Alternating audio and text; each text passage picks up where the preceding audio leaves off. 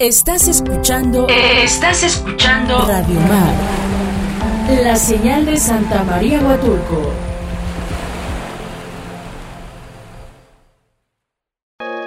Hola, esto es La Nueva Ola.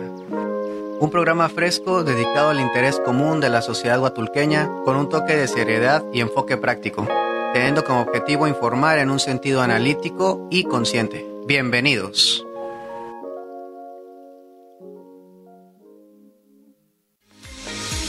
Programa llega a ti gracias al restaurant bar El Guaje, ubicado en el Boulevard Chagüe número 31. Recuerda que cuentan con servicio a domicilio al 958-143-1700.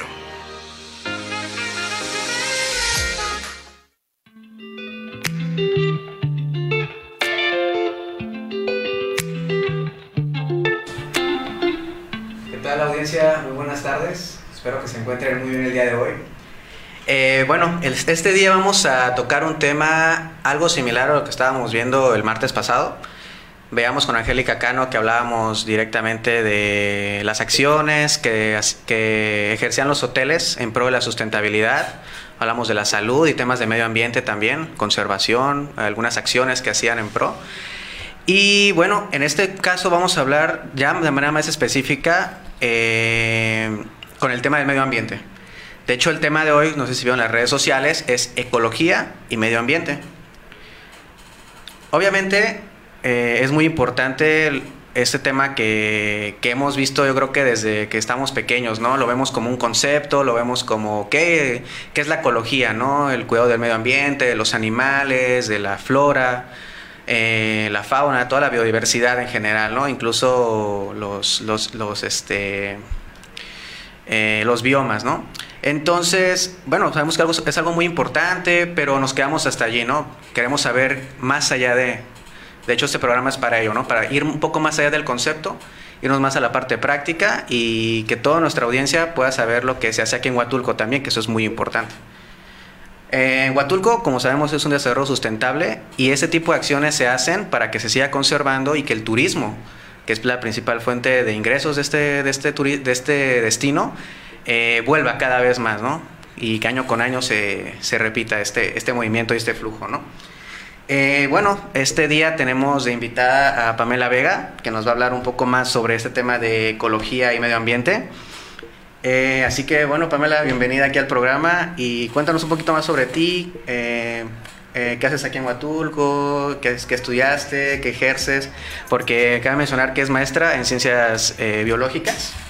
Así que, pues bueno, te lo dejo a ti para que nos cuentes un poquito más, por favor. Bueno, Jesús, pues muchas gracias. Eh, primero que nada, pues gracias también por la invitación, ¿no? Es, es muy importante para mí eh, estar aquí el día de hoy y poderles platicar a todos los que nos escuchan un poco acerca de la parte de lo que hace un biólogo, eh, pues la conservación, pero no solamente es la conservación, ¿no?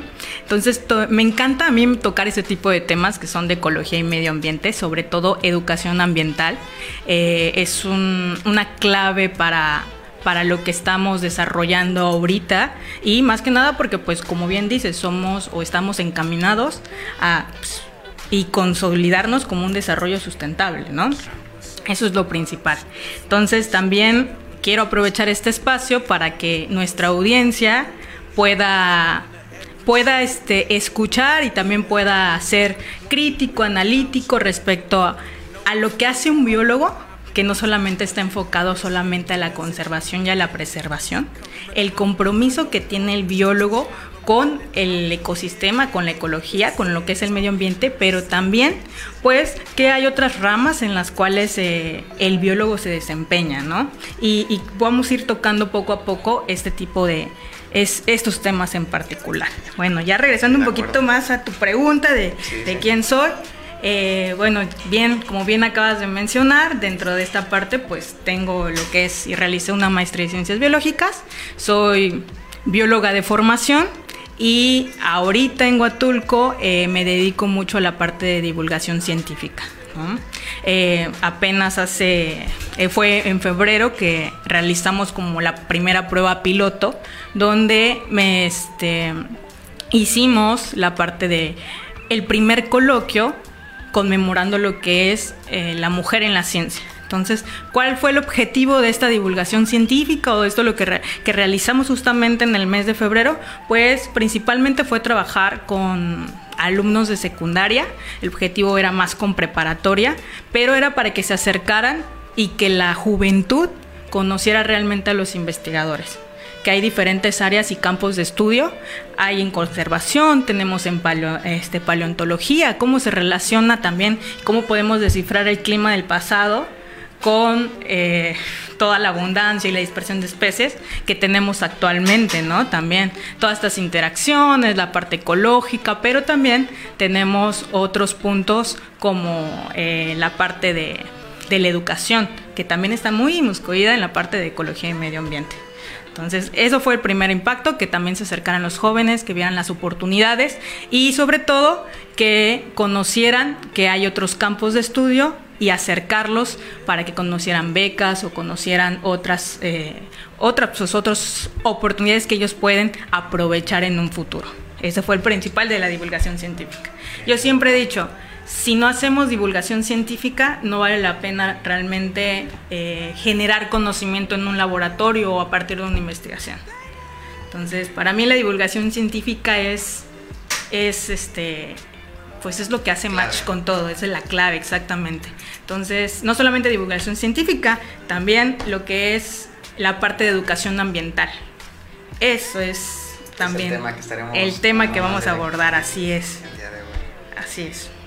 Pues me parece, me parece excelente lo que, lo que comentas, porque incluso bueno, en preparatoria estamos un poco eh, viendo qué es lo que deseamos ¿no? para nuestro futuro, estamos viendo qué escogemos, qué nos vamos a dedicar, ¿no? Entonces, este, pues claro, es un, qué mejor manera también de dedicarse a, un estudio de, donde puedes aportar, ¿no? No solamente eh, a, ti mismo en la parte económica, sino realmente generar un impacto en el medio ambiente, que eso realmente es algo todo incluso que va más allá de, ¿no? Que eso llena más, yo creo, ¿no? Que eso está padrísimo, de verdad, está, está demasiado interesante en, esa, en ese sentido. Eh, ahorita hablando pues esta parte de educación ambiental, eh, de esta parte de la ecología y todo, cuéntame por qué, por qué es tan importante ¿no? este tema, eh, tocarlo ¿no? y darlo a, la difusión en general. Ok, bueno, antes de contestar esa pregunta, me gustaría hacerte otra, una a ti, ¿no? Jesús, y también a la audiencia que nos está escuchando, pues que tenga la oportunidad de, de contestar. Eh, Tú cuando escuchas o cuando relacionas la parte de, biología, lo que hace un biólogo, ¿qué es lo primero que se te viene a la mente? Eh, escucho biología y directamente me, veo a alguien estudiando solamente animales quizás y flora también, flora y fauna, ¿no? Directamente, ¿no? Ok, ¿por qué te hago esta pregunta? Muchas gracias. Es, es muy interesante porque a los jóvenes lo primero que se les viene a la mente es animales, preservación.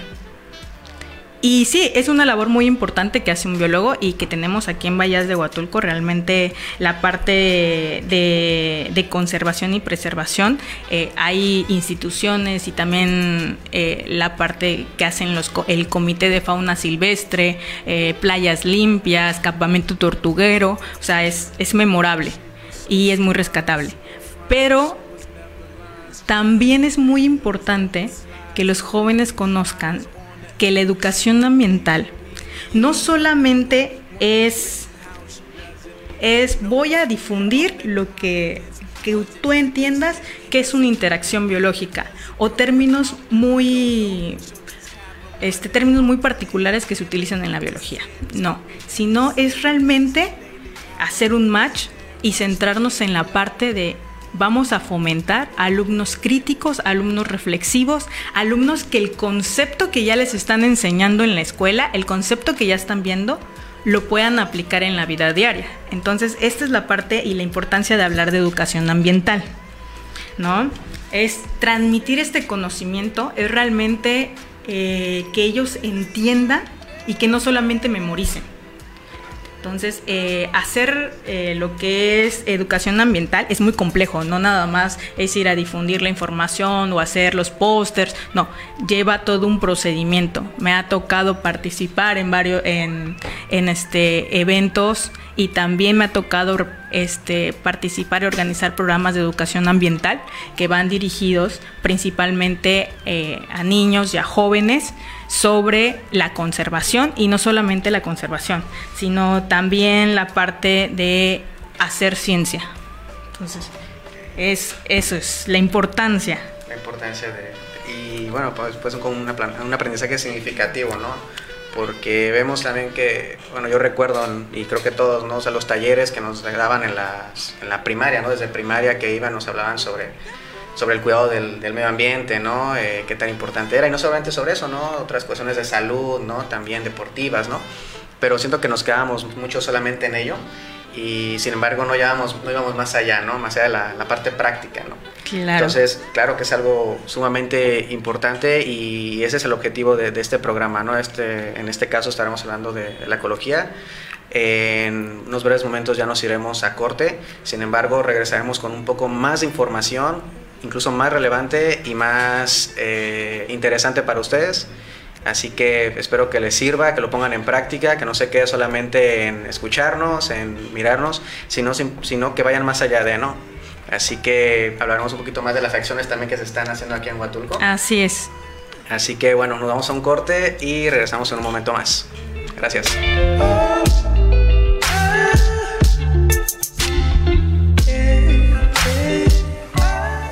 Estás escuchando La Nueva Ola. En un momento regresamos.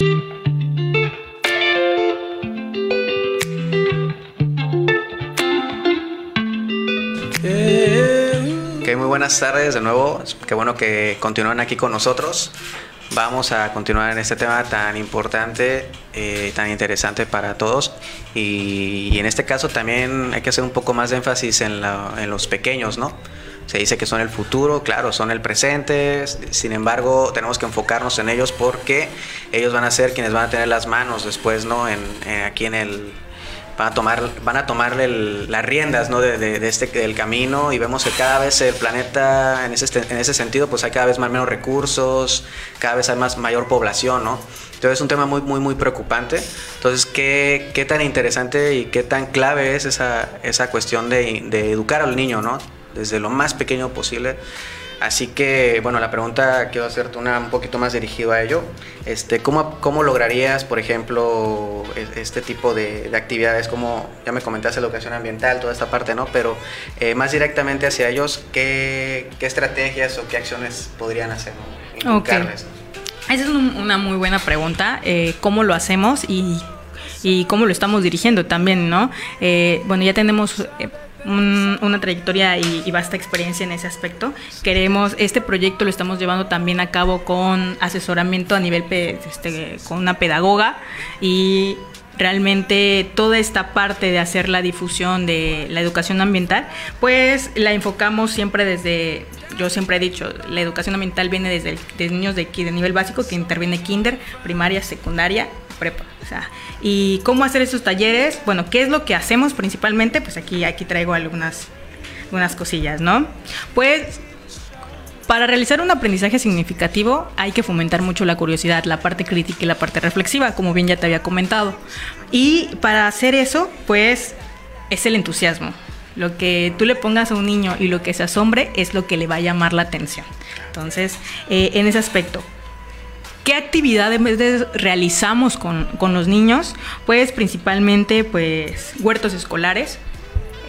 Que cada escuela tenga un huerto escolar va a fomentar la parte de también la curiosidad, el entusiasmo de que yo quiero ir a regar mi planta, yo quiero saber qué, este, cómo va a crecer. Yo quiero ser eh, el portador de que crezca y nazca esa semilla, porque eso es el entusiasmo que te impregna un niño un pequeño, ¿no? También la parte de los talleres. Es, es, fundamental seguir fomentando la parte de talleres, seguir realizando este tipo de acciones, porque no solamente lo, lo, dirigimos en dos, en la parte de talleres, desde que te llevas el conocimiento y una manualidad, hasta también la parte de taller e implementarlo con los chicos más, más grandes, que ya son de secundario de prepa, con un proyecto ecológico. Entonces, eh, esa es, ese es también parte fundamental. Otro que estamos fomentando mucho y por las características de que pues todos hablamos de, fauna silvestre, todos hablamos de pues de la importancia que tiene, que tiene la fauna, pero a veces dejamos a un lado la parte de la flora. Entonces incentivamos en el aspecto de construir jardines, pero que sean no jardín, no cualquier tipo de jardín. Tratamos de que sean jardines de polinizadores. ¿Por qué? Porque las interacciones entre el polinizador, cómo va transportando el polen, cómo es esa diversidad, que la importancia de la polinización y la diversidad que puede dar para la diversidad de especies de la, de la este, de semillas y frutos repercute y es muy importante que los niños desde esa edad ya empiecen a conocer todo ese trasfondo y lo empiecen a ver desde una manera muy didáctica, ¿no? Entonces, la parte de jardines polinizadores, también algo que estamos fomentando mucho son los clubes ambientales. Un club, o sea, nos reunimos, vamos a formar este la parte del club es algo que hacíamos, se hace mucho en la Ciudad de México y lo, lo vamos a traer para acá, donde eh, se junta profesor, se junta, es un mentor, es una guía simplemente, pero es la idea de vamos a realizar un potabilizador de agua, ¿no? Entonces, que el alumno sepa desde el proceso de cómo se lleva a cabo el material reciclable que tenemos que utilizar, eh, la parte de, la conciencia ambiental de que voy a, este, a cuidar la parte hídrica, pero también es fundamental la parte del reciclaje, hacer ese match y que ellos lo tengan presente, porque esa es la información que se llevan a casa y la, la aplican en casa. ¿No? Entonces también eso, las insignias, siempre hay que estar motivando a los niños, hay que estar motivando a los jóvenes. Entonces ganarse una insignia, ganarse lo que nosotros llamamos como ecocódigos. Estos ecocódigos es una palabra chistosa, podría decirse así, pero los, los, los anima mucho. Estos ecocódigos son prácticamente son como patrullajes que ellos van ganando como insignias y también pueden hacer multas. Y estas multas se tienen que pagar dentro de toda la parte escolar. Entonces todos están involucrados, toda la escuela se involucra, se involucran profesores, se involucra el alumnado y también van en la parte directiva. Es una manera de motivar. Exactamente, es la parte de la motivación y, que, y seguir fomentando pues la parte de, del cuidado y la preservación del medio ambiente. Entonces, esas son algunas cuantas de las que hemos, las que este, se han, así es, se hemos implementado. Y, y que se implementaran, ¿no? porque cada vez pues como divulgadora científica, obviamente cada día se va actualizando esto, ¿no? Sí, así es. Este es nos gana, sale más información, la parte de, hacer conciencia, que es la parte más difícil, porque eh, tenemos la información, se nos hace algo tan habitual, tan la parte tan contextualizada de que eh, pues el alimento como está ¿no? en el supermercado, que ya se nos hace que venga en plástico, cuando no debe ser así. Eh, nos estamos acostumbrando tanto a esa idea y los niños pues es lo que ven y están pues en contexto todos los días.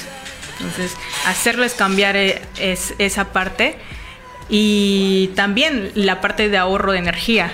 Entonces, una actividad muy padre que tenemos es, a ver, vamos a hacer que desde tu casa dinos cómo es el, los watts que has consumido cada mes. Entonces ellos mismos empiezan a hacer como su conteo. Dice, ah, te rebasaste tanto, ¿por qué? Y entonces ya cuando dicen, profesora, es que yo ya le dije a mi papá que esa televisión no puede estar encendida. Entonces sí hay un cambio. Entonces se lo llevan de escuela y se lo llevan a casa. Incluso a veces que los educan ellos a los padres. y, y es, es la parte de que ya te dice el padre familia, ¿no? Dice, este, ¿Cómo cree, profesor? O sea, ya me dijo mi hijo que ahora no puede estar prendiendo televisión. y eso es bueno. Claro. Es un cambio bueno. Lo decimos a modo de chiste, ¿no? Pero no, pero es, un cambio, es un cambio que es paulatino, pero estamos fomentando a jóvenes, a niños que van a tener una conciencia, una conciencia y lo van a poder llevar a práctica parece obviamente muy, muy interesante esta parte. Y creo que un poquito más allá de, eh, obviamente hay muchas maneras de motivarnos a todo lo que estás platicando. Eh, eh, puedo decir, pues, al tú darle insignias, al tú darle recompensas, ¿no? Nosotros le damos, yo soy psicólogo y en este sentido le podemos llamar reforzadores, ¿no? Entonces, obviamente, se mantiene la conducta de, ese niño en pro del, del medio ambiente y lo, lo motivas, ¿no? De esta manera. Eh, y un poquito dirigido a esa, a esa parte, bueno, platicamos ¿no? Eh, antes de, de, venir acá, eh, esta cuestión de con niños con necesidades especiales, ¿hay alguna propuesta, hay algo más allá de que Sí, de hecho, ahorita es el proyecto en el que estamos trabajando, bueno, estoy yo trabajando con, con varios este, colegas. Y yo quiero dejar claro una cosa. El conocimiento y las actividades que se realizan no son nuestras, es para toda la comunidad. Entonces yo los invito a todos que también pues, se hagan este, que participen, que conozcan, que al menos este, vean cuál es, cuál es la dinámica, porque todo es un aprendizaje, aunque sea mínimo y por muy pequeño, pero te lo llevas a casa y algo compartes. A eso y a no hacer nada es un bache muy grande. ¿No? Entonces, esto no es de que nada más es mío, yo no lo comparto con nadie, no, al contrario, eso es lo que queremos y eso es la difusión, la difusión de, de la parte de ya sea de la ciencia o de la parte de, de, este, de la educación ambiental, pues que todos lo conozcan y todos tengan alcance. Entonces, para nosotros es muy importante que la información no solamente llegue o sea exclusiva de nuestros jóvenes, de nuestros niños o de un gremio en particular, ¿no? Entonces también estamos fomentando la parte inclusiva y vamos a trabajar el siguiente paso. Ya hicimos la prueba piloto del, primer proyecto aquí en Huatulco, la parte del primer coloquio de la mujer en la ciencia. Hubo una muy buena respuesta en esa parte. Quisiera agradecer mucho a las instituciones que nos apoyaron y los jóvenes que participaron. Entonces, eh, yo creo que se llevaron un gran aprendizaje y fue una gran experiencia. Y ahorita tenemos la parte de la inclusión. Este, queremos trabajar con eh, niños con necesidades especiales, principalmente con niños autistas, porque queremos eh, hacer talleres, hacer dinámicas pe pequeñas. Estamos todavía moldeando la parte del proyecto para poderlo llevar a cabo y pues aquí pues también el asesoramiento total de, pues, de psicólogos, pedagogos, porque también es la manera y la forma en cómo nos vamos a vamos este a dirigirnos, ¿no? Y también cuáles son las mejores actividades, cuáles son las mejores formas de poder fomentar y poder también incluirlos a ellos en la parte de la conservación, en la parte de la educación ambiental y es un estímulo para ellos. Claro, claro. Sí, y, y, bien, y además es bien importante porque, o sea, este tema, pues estamos hablando del pro del, del, medio ambiente, ¿no? Pero igual más allá de eso, ¿qué fomentamos en ellos, no? Fomentamos también eh, planificación, ¿no? Responsabilidad, ¿no? Entonces, gana, ganamos todos, ¿no? Al final ganamos todos, preservamos nuestro, nuestra casa y al final también tenemos un aprendizaje a partir de de lo que nos brinda, ¿no? Muchas veces solamente agarramos los recursos y, listo, ¿no? Ya está. Pero qué padre darle, este, ¿cómo se puede decir? Eh, regresar de lo que nos dan, ¿no? Y no solamente nosotros, como dices tú, qué padre que, que estén con ese proyecto de a los chicos con necesidades educativas especiales. Eh, como te comentaba, o sea, es bien importante que, que, lo mantengan porque les da un orden también en su vida y les ayuda mucho. De hecho, se le puede decir que también es terapéutico, ¿no? Yo con mis chicos incluso a veces, eh, bueno, trabajamos la regar plantas, ahí tengo mis plantitas y todo, y riegas las plantas, entonces es parte de una actividad diaria también, ¿no? Que, que se mantiene, y eso lo transfieres a casa, ¿no? Incluso después, ¿no? Como lo que me contabas que lo, lo, lo dicen los chicos, ¿no? Sí. Pero es algo muy similar de esa manera. Exactamente, y aparte también es la por todo el contexto social en el que estamos viviendo actualmente por la pandemia del COVID-19, pues eh, también resulta algo relajante y desestresante. Tener un jardín, al menos cuidar una planta, al menos este regarla, saber, es un ser vivo. Un ser vivo que, que muchos piensan, ah, es que no tiene movimiento. No, claro que tiene movimiento. Tiene una función, tiene un transporte, tiene cada eh, una hoja hablar de una hoja es hablar de un mundo completo de cloroplastos, de estomas, de, de, las partes de la misma hoja, de la vena central, de las del embés y todo es un engranaje. Me encanta decírselo así, porque es un engranaje que va a funcionar. Cada pieza sirve para algo. Y y que tú tengas ese incentivo, esa parte de vamos a regarla y lo pueden hacer hasta en familia. Entonces es la unión familiar también. Cinco minutos de despejarse del trabajo, despejarse de los problemas, despejarse de lo que estamos viviendo actualmente y hacer un, un jardín o hacer una, este, poner una planta, dedicarle tiempo a, a esa parte. A esa actividad, claro.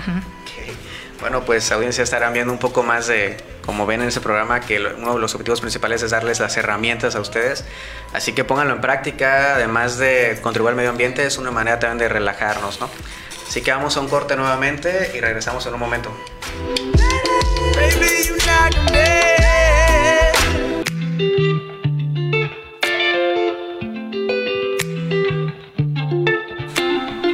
Ok, bienvenidos de vuelta. Eh, continuamos con este tema tan interesante que estamos estado eh, repasando. Eh, bueno, hablábamos de los, de los jardines, ¿no? Yo le estamos aquí comentando un poco sobre ellos, ¿no? Pensamos que solamente las abejas son polinizadoras, bueno, en general, ¿no? Eh, no sé, ¿nos puedes comentar un poquito más sobre ello? ¿Qué otras especies? Y aquí, bueno, y ya directamente, ¿no? ¿Qué, qué plantas nos funcionan eh, en ese sentido, ¿no? De, Claro. de la polinización. Claro, eh, realmente, o sea, lo que siempre se nos viene a la mente cada vez que hablamos de polinizadores, pues siempre son las abejas, ¿no? Y ahorita, pues hemos visto que está este, disminuyendo mucho también la abundancia de, de las abejas. Ahora, hablar de polinizadores no solamente es las abejas, son los abejorros, también son las mariposas, los colibrís. Entonces entran tanto aves como insectos en esta parte de, de jardín de polinizadores, ¿no? ¿Y cómo hacer un jardín de polinizadores? Es realmente que sean plantas nativas, eso es muy importante, que sean de este, plantas nativas de aquí de Huatulco. La parte también de este, que sean plantas con flores. El color de las flores también son atractiva para los, los colibríes. Y, y para el colibrí, si quieren tener un colibrí, este, que les llegue un colibrí a su jardín, eh, utilicen una planta que se llama este, corazón de cupido. Es realmente tubular porque eh, el pico del colibrí inyecta directamente, se lleva el polen y así va, fec- va fecundando otras otras flores. La importancia de la poliniz- polinización también recae mucho por la diversidad de diferentes especies. ¿Qué quiere decir esto? Pues es la polinización, también puede ser la, la parte de la reproducción cruzada, donde se llevamos nada más el polen de una flor a otra, o simplemente que sea también dentro de la misma flor. ¿Vale? Entonces, esa es la dinámica para hacer un, jardín polinizador. Eh, es muy sencillo. Lo único que necesitas nada más es un buen abono, eh, la, la plan- la planta como tal con flor y pues cuidarla, regarla y vamos a tener nuestro jardín de, de polinizadores. ¿no? Pues es, es en ese aspecto. Ok, perfecto. Sí, entonces, eh, bueno, eh, algunas otras plantitas, aparte de la que nos decías, corazón de cupido, ¿me decías? Corazón de Cupido. Algunas otras para que eh, claro que sí. Este, bueno, aquí tenemos también, eh, llegan mucho, tenemos, y, y hay muchos de aquí en Huatulco, la parte de las ixoras. Es, es- también tiene, tiene la parte de la flor, este, y se atraen muchos insectos, ¿no? Entre ellas. También lo que pueden, aquí se maneja mucho la parte de la etnobiología, este, etnobotánica, que es etnobiología, que es la parte de las plantas medicinales. Entonces, eh, este, este círculo de plantas medicinales, pues también adquiere un valor adquisitivo también, es, es importante, y mencionarlo, y sobre todo que pues es la parte de que tú lo puedes tener en tu jardín. Eh, bueno, estoy hablando de, plantas comestibles, como también puede ser este, la hierba santa, que tenemos, pues, puede ser, es muy fácil de cultivar, eh, lo que es también la menta, la, eh, tener la sábila, la sábila tiene propiedades medicinales, propiedades curativas, ¿no? Y, y son muy fáciles de, de manipular. Entonces, esa parte también de las, de las plantas medicinales, yo creo y apuesto a que todos en, en algún momento hemos llegado a utilizar las plantas medicinales y las hemos tenido en, en el jardín. ¿no? Y sin querer, y no, no tenemos o el conocimiento, o tal vez no, no lo vemos tan, tan rutinario que ya no le damos esa importancia, pero también es un valor muy importante para la, la parte de, de este de toda de la parte adquisitiva, de la parte, la importancia biológica. ¿no?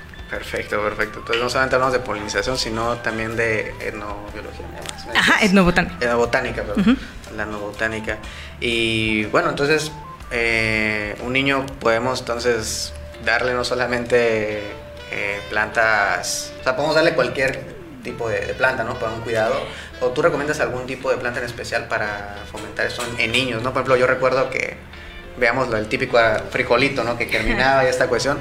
No sé, pues en ese sentido, para un niño en, así en general, ¿tú crees que hay algunas mejores para un cuidado, no sé, un poco más sencillo o algo por el estilo?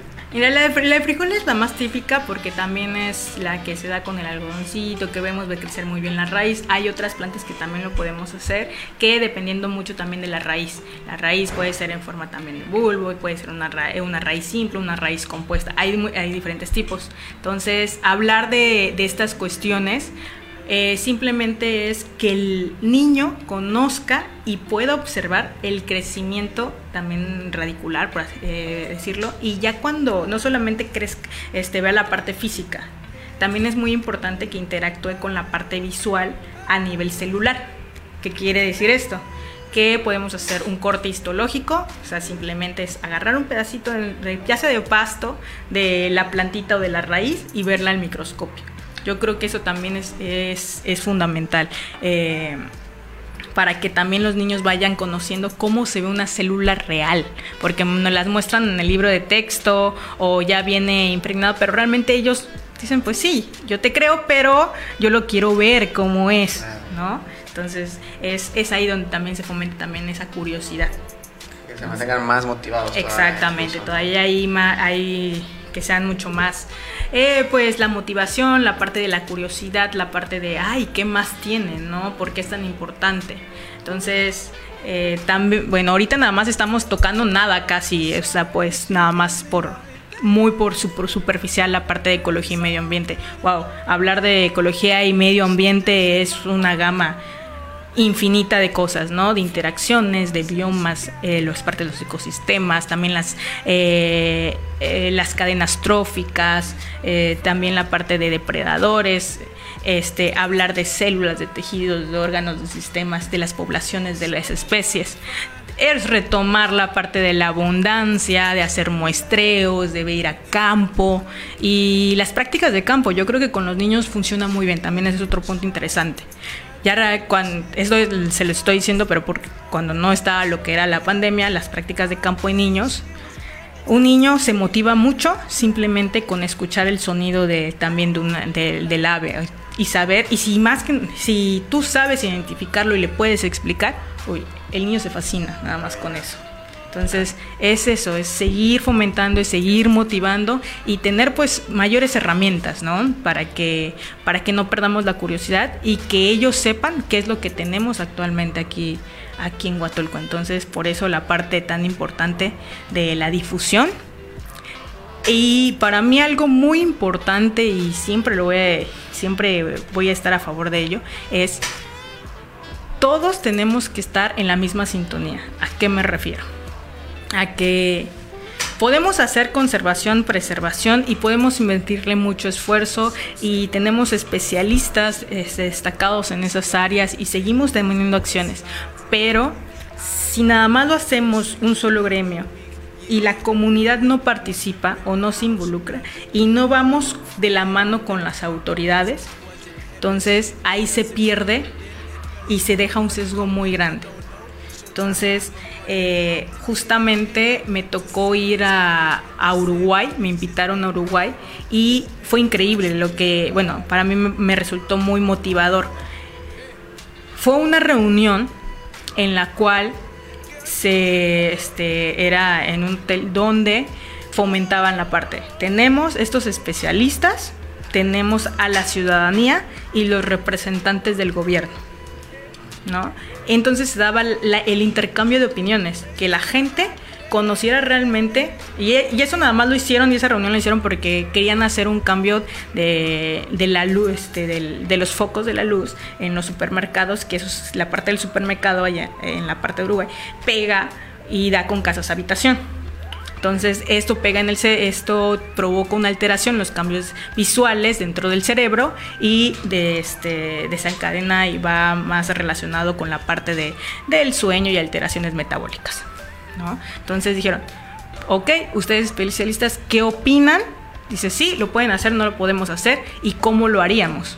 O sea, pero es de, de la mano, ¿no? Entonces, ah, ok, vamos a tomar estas acciones, público o nuestra comunidad ya saben al respecto qué es lo que vamos a realizar y al final también ellos dan opiniones, se son escuchadas las opiniones y, y pues también está la parte de, del gobierno, ¿no? Entonces se me, hace- se me hizo una parte muy didáctica porque es la parte de, de re- retroalimentación y también de inclusión y participación de la ciudadanía.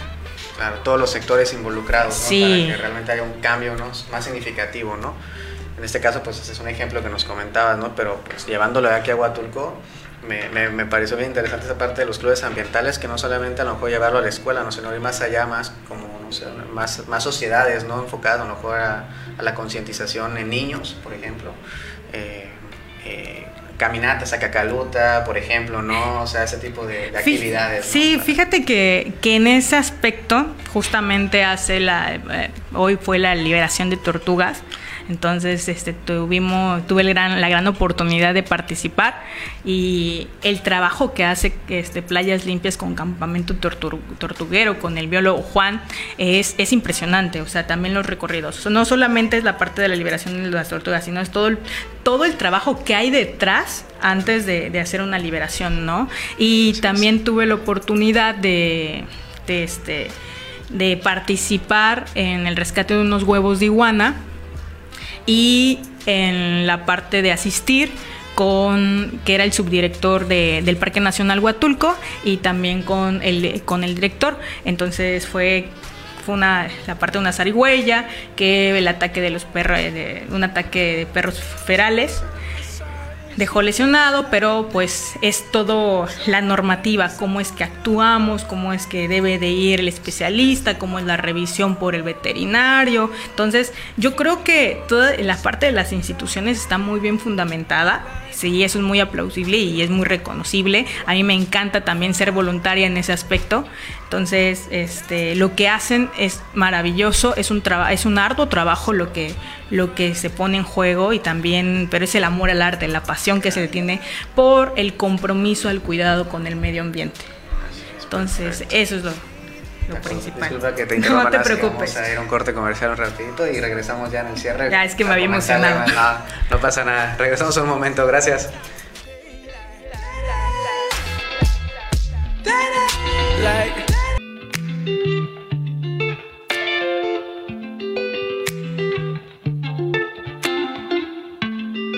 ¿Qué tal? Estamos aquí de vuelta, eh, aquí en la nueva ola. Eh, bueno, ya estábamos hablando un poco sobre las acciones, eh, algunas eh, recomendaciones que podemos hacer en casa, ¿no? Eh, yo quiero tocar un tema así, aunque sea rapidísimo, que obviamente ahorita por la, por la época del año, ¿no? Está es la, la parte de las sequías, toda esta cuestión. Y bueno, hemos visto algunos incendios que han sucedido en estos alrededores, ¿no? Eh, no sé, algunas acciones o tú has visto algo que podríamos hacer a, favor de ello, ¿no? Que no suceda más. Mira, este eh, es Jesús, es un tema bastante delicado. ¿Por qué? Así de rápido. O sea, ahorita estamos en la temporada donde la temperatura incrementa este, el golpe de calor y toda la parte, ¿no? Entonces eh, tenemos la parte de la flora, que es la flora que se seca. Entonces con tantito o con una colilla de cigarro se prende. Y desgraciadamente pues todavía se hace la práctica de quemar basura. ¿no? no digo que sea mala, siempre y cuando tengamos los cuidados pertinentes. Por eso está también el grupo dedicado a lo que es lo que es la parte de protección civil que se dedica a, combatir los incendios forestales. Entonces ellos realmente dan esa asesoría de cómo puedes hacer de manera responsable, sin que se salga de control, la parte de la quema de basura, ¿no? Pero aquí es mucho también de conciencia social. O sea, si la mayoría de los incendios se da también por irresponsabilidad del- de nosotros, de las colillas de cigarro. Híjole, las colillas de cigarro son un grave problema. Las dejamos, no, no se apagan bien con tantito y es- ya se empieza el incendio. Entonces, y no solamente, no, no estamos hablando de que se va a perder una, dos hectáreas, no. Se pierden miles de hectáreas, dependiendo de la intensidad del incendio. Y eso implica también padezcan diferentes tipos de especies. Muchísimas, ¿no? ¿no? O sea, Entonces también es el sufrimiento, imagínense, nada más pónganse a pensar los que nos están escuchando ahorita. O sea, ver y que esté sufriendo un animal, un, una iguana, algún pájaro o este, algún reptil por las quemaduras. O sea, no, no, no, hay, no hay que pensar solamente en nosotros o en el beneficio que podemos tener sino también hay que pensar en qué es todas las consecuencias que se están dando. Entonces, si alguien ve un incendio forestal, por favor, repórtenlo de inmediato. Hay que voluntariado. Sé, hay que ser solidarios, hay que unirnos al voluntariado y este pues juntos podemos, podemos hacer grandes acciones, ¿no? Entonces el voluntariado con, con los chicos responsables del área, hay que unirnos y, y, este y echarnos la mano, echarle la mano al planeta. Exactamente. Aquí en Huatulco, no, o sea, en caso de que haya un incendio, o sea, yo, ¿a dónde podría yo ir a acudir, no? Para decir, ¿sabes que Quiero ir a, apoyar este, esta causa, ¿no? Eh, igual, este, te- esta información o la parte de aquí la pueden, la podemos solicitar y no solamente con lo de los incendios forestales.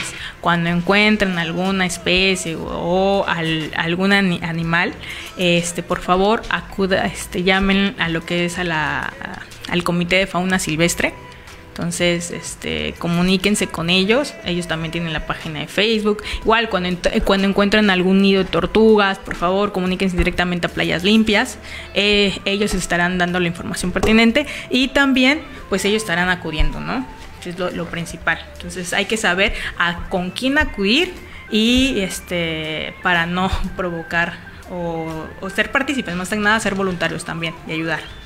Claro, claro, apoyarnos a todos, ¿no? En Exacto. general. Pues como tú decías, ¿no? Que se involucre no solamente la parte gubernamental, la parte empresarial, eh, privada, sino también la comunidad, ¿no? Así es. Eh, Y antes de terminar, Sí. ¿no? Entonces yo quiero invitar realmente a toda la población que esté interesada, a todos los jóvenes que quieran realizar, que quieran, se quieran sumar a este proyecto de, traba- de trabajar, ya ahorita hablamos de la parte de fauna, un poquito pues, de flora, pero sobre todo en la parte de educación ambiental, los que quieran ser partícipes y, este, y ayudarnos, eh, pues vamos a seguir trabajando poco a poco con el, lo que es educación ambiental, la divulgación sobre todo, y en, en, esta, en, en este gremio en específico, ¿vale? Entonces, igual, si me pueden contactar eh, por Facebook, eh, me pueden contactar, está, estoy como Pamela Estefanía Vega, entonces ahí estamos realizando lo que son, son pequeñas acciones,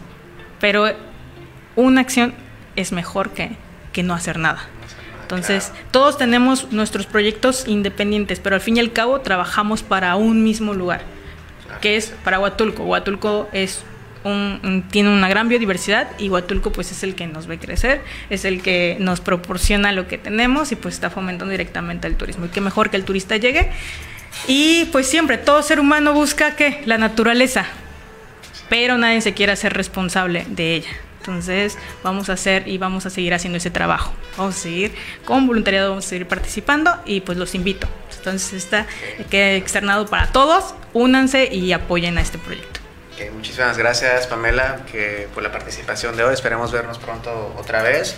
Y pues nada, gente en general, apliquen todo lo que hemos estado comentando, que no se quede solamente en el conocimiento, sino vamos a la parte de acción, ¿no? Ya saben dónde podemos contactar a Pamela y qué otras acciones podemos hacer con otras instituciones, ¿vale? Así que nos despedimos, muchas gracias. Hasta la próxima.